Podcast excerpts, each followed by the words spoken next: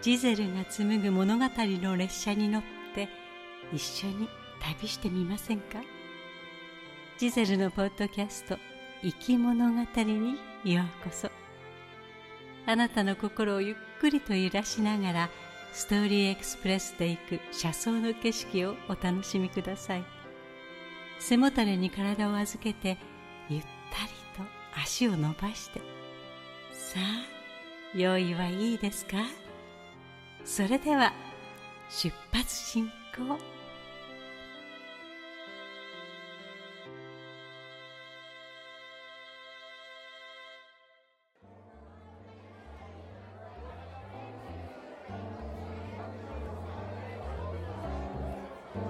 もう十分でしょ？十分かどうかなんて。あなたに言われたくないな。それにまだ付き合い始めて半年なんだから半年も付き合ったらわかるじゃない。ああ見えて相当の性悪だよ。君みたいな経験が浅い人にはとてもじゃないけど手綱握るのは無理だろうね。別に手綱を握りたいなんて思ってませんよ。むしろ握られたいくらいなんだから。これからでしょ。お互いに分かり合えるのは大体僕らはそのなんていうか深い付き合いには至ってないわけだし。色恋の醍醐味を味わうには時間が必要だと思ってるんですよ。へえ意外だな。もっと手が早いかと思ってた。まあ逆に紳士的なところが気に入ったのかもね。でもさ随分と自信たっぷりじゃない？自信がなかったら付き合えないでしょ。何しろ手に負えないじゃじゃ馬なんだから。それに浮気者だしね。うんそうなんだよ。そこがいいんだよね。そこがたまんないんだよ。今度こそダメだ。別れようと思ってもあのとろけるような笑顔でにっこりされちゃうと。まあデールしちゃ結局最初から勝ち目ないんだよなこっちには。そうそう。勝ち目はないの。僕たちには。あれ？別れたんだよね。2週間前に諦めたんでしょ？諦めてもらわなきゃ困るよ。僕複雑な関係は好みじゃないからさ。もちろんだよ。連絡も取ってないんだから。うん LINE 以外は。取ってるじゃない。まだ細いラインが繋がってるじゃない。ダメだよ。諦めようよ。あなたには手綱は握れないよ。握ってさえもらえないよ。ダメダメ。諦めよ手綱なんていらないんだよ。今は放牧してる状態。遊び疲れたら戻ってくるところが必要でしょ？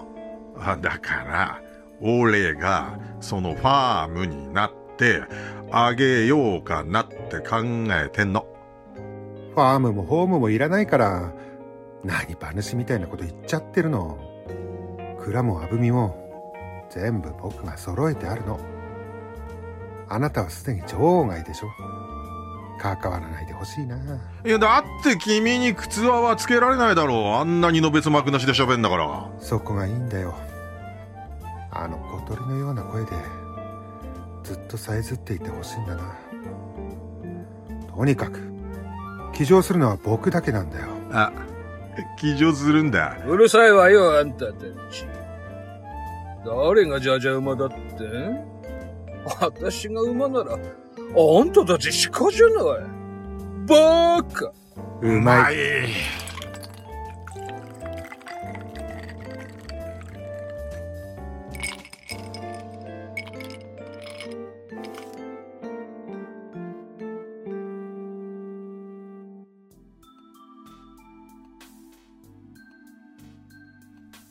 いかがでしたか？ストーリーエクスプレスの乗り心地をお楽しみいただけましたでしょうか？お乗り換えの方はお忘れ物はありませんか？例えばこのエピソードを聞いたあなたの感想を Apple Podcast のレビューに書いてみるとか。コメント欄をすべて読まさせていただきます。今後の番組の乗り心地を良いものにするためにあなたの感想をお待ちしています。